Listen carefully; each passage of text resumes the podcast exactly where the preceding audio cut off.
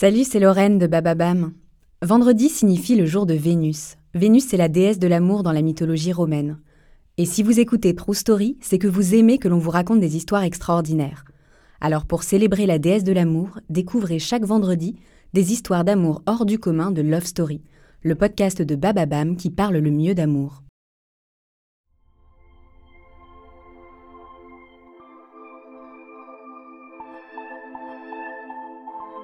La semaine dernière, on découvrait Bonnie Parker et Clyde Barrow, deux jeunes gens écorchés par la vie, prêts à tout pour échapper à la grisaille de leur existence.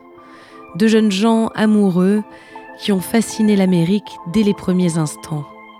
Aujourd'hui, nous reprenons la route à bord d'une voiture volée, conduite par Clyde, avec à ses côtés, inséparable, Bonnie.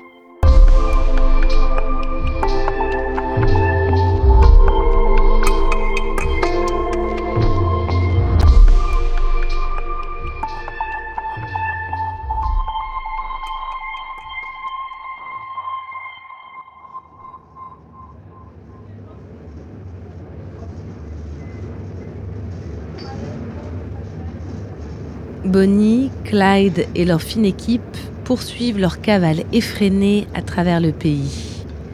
Ils traversent une demi-douzaine d'États. Sur la route, ils braquent des banques, des épiceries, souvent pour des butins dérisoires. Dans les journaux et l'opinion publique, on idéalise leur quotidien. En réalité, les amants mangent peu et se lavent quand ils peuvent dans l'eau claire des rivières. Mais ils sont ensemble et c'est la seule certitude dont ils ont besoin. Si Clyde est l'ennemi public numéro un, Bonnie, elle, n'a pas de sang sur les mains. Elle pourrait se rendre à la police, ce que sa mère lui supplie de faire. Clyde n'est d'ailleurs pas contre. Il veut son bonheur et lui dit d'être raisonnable. Impensable pour Bonnie. Entre eux, c'est désormais à la vie, à la mort. Et la mort semble toujours plus proche. En juin 1933, alors que Clyde roule à toute allure, il manque un panneau de déviation. La voiture fait un tonneau et s'enflamme. Clyde sort rapidement du véhicule, mais Bonnie reste prisonnière des flammes. Elle réussit à s'extirper, mais sa jambe droite est calcinée.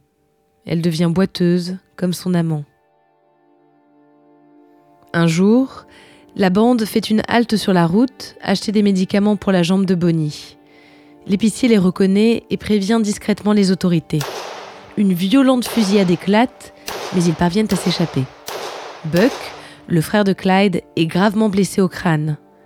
Le lendemain, leur cachette est découverte. Bonnie, Clyde et Jones s'enfuient à pied. Buck et Blanche sont arrêtés. Buck décédera peu de temps après les suites de ses blessures.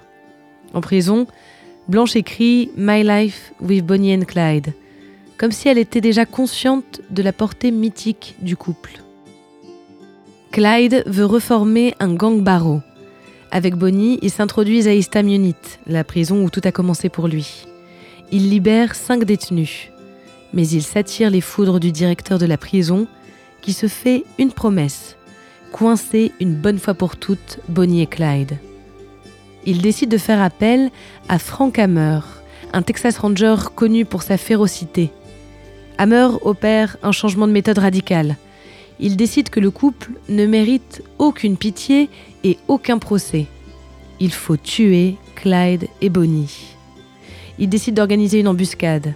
Quelques semaines plus tard, lui et son équipe ont repéré le couple. Ils sont prêts.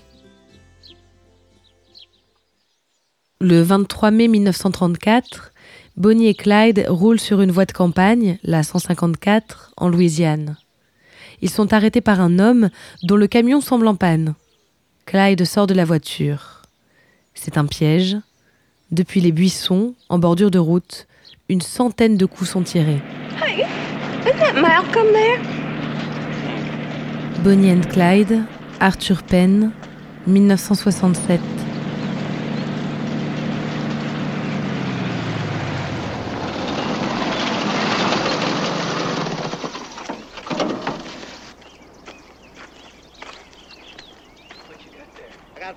I ain't got no spare.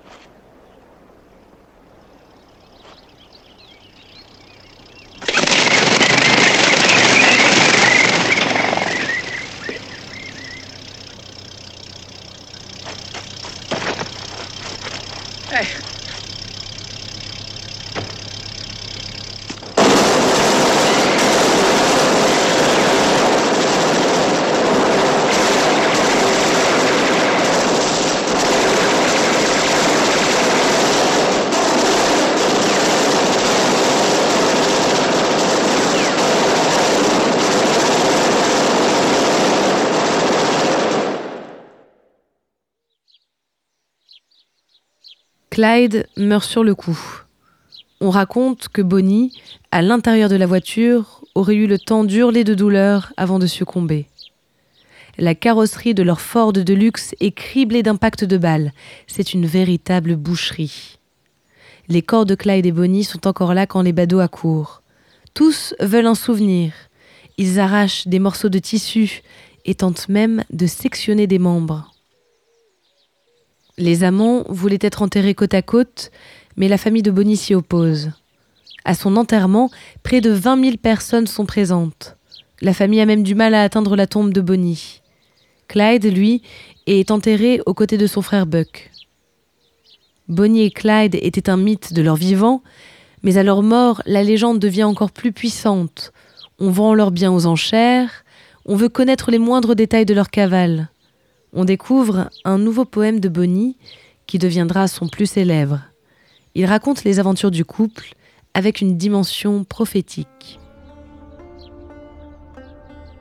Vous connaissez l'histoire de Jesse James et de son trépas tragique. Mais si vous aimez lire, avant de vous endormir, voici l'histoire de Bonnie et Clyde. Bonnie et Clyde Barrow, c'est le fameux gang. Le crime est leur empire, ils volent, ils pillent, ils tuent, et celui qui a trahi signe sa fiche d'agonie. On les traite de tous les noms de la terre, les tueurs, au cœur de pierre. Mais je le dis avec fierté, quand j'ai rencontré Clyde, il était honnête, pur et brave. Les flics ont tout gâché, ils l'ont enfermé, piétiné, écrabouillé, jusqu'au jour où il m'a dit La liberté pour moi, c'est fini. Puisque les flics ne veulent pas de nous sur terre, je leur donne rendez-vous en enfer. En bas, la route est noire. Les États n'ont plus de frontières. Nous ne serons plus jamais punis pour des crimes qu'on n'a pas commis. De remonter la pente, aucun espoir. À peine installé le soir, c'est l'invitation à la valse. Mitraille, pétard, tac, tac, tac, tac. Ils partiront tous les deux ensemble, couchés côte à côte au cimetière. Les flics déposeront leurs armes. Une mère versera une larme pour pleurer la mort de Bonnie et Clyde.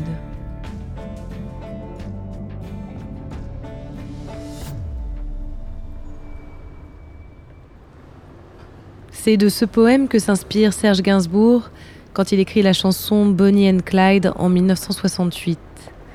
Avec Brigitte Bardot, il tourne un clip lui-même inspiré de l'esthétique du film Bonnie and Clyde d'Arthur Penn, sorti l'année précédente. À Paris cette semaine, Bonnie et Clyde, c'est-à-dire Faye Dunaway et Warren Beatty. Plus qu'un film de gangster ou que l'illustration d'un fait divers des années 30, Bonnie and Clyde d'Arthur Penn est le portrait d'un jeune couple inadapté dont l'aspiration n'est rien d'autre que l'envie souvent violente du moment. Je pense, c'est Warren Beatty qui parle, que le public désire des films sans prétention, des films d'action, mais sans ennui. Je pense même qu'à la limite, les films de gangsters peuvent être une histoire humaine, passionnante, romancée.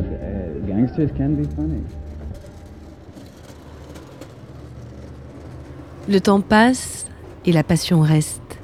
Rares sont les histoires vraies autant reprises dans la pop culture. Clyde et Bonnie sont imités dans les clips, cités en référence dans les paroles des chansons. Icônes suprêmes de l'irrévérence, ils incarnent la jeunesse fougueuse et la passion amoureuse. Jay-Z et Beyoncé, les Red Hot Chili Peppers, Ophélie Winter, Marilyn Manson, Eminem. L'histoire de Bonnie et de Clyde a profondément intégré notre imaginaire collectif.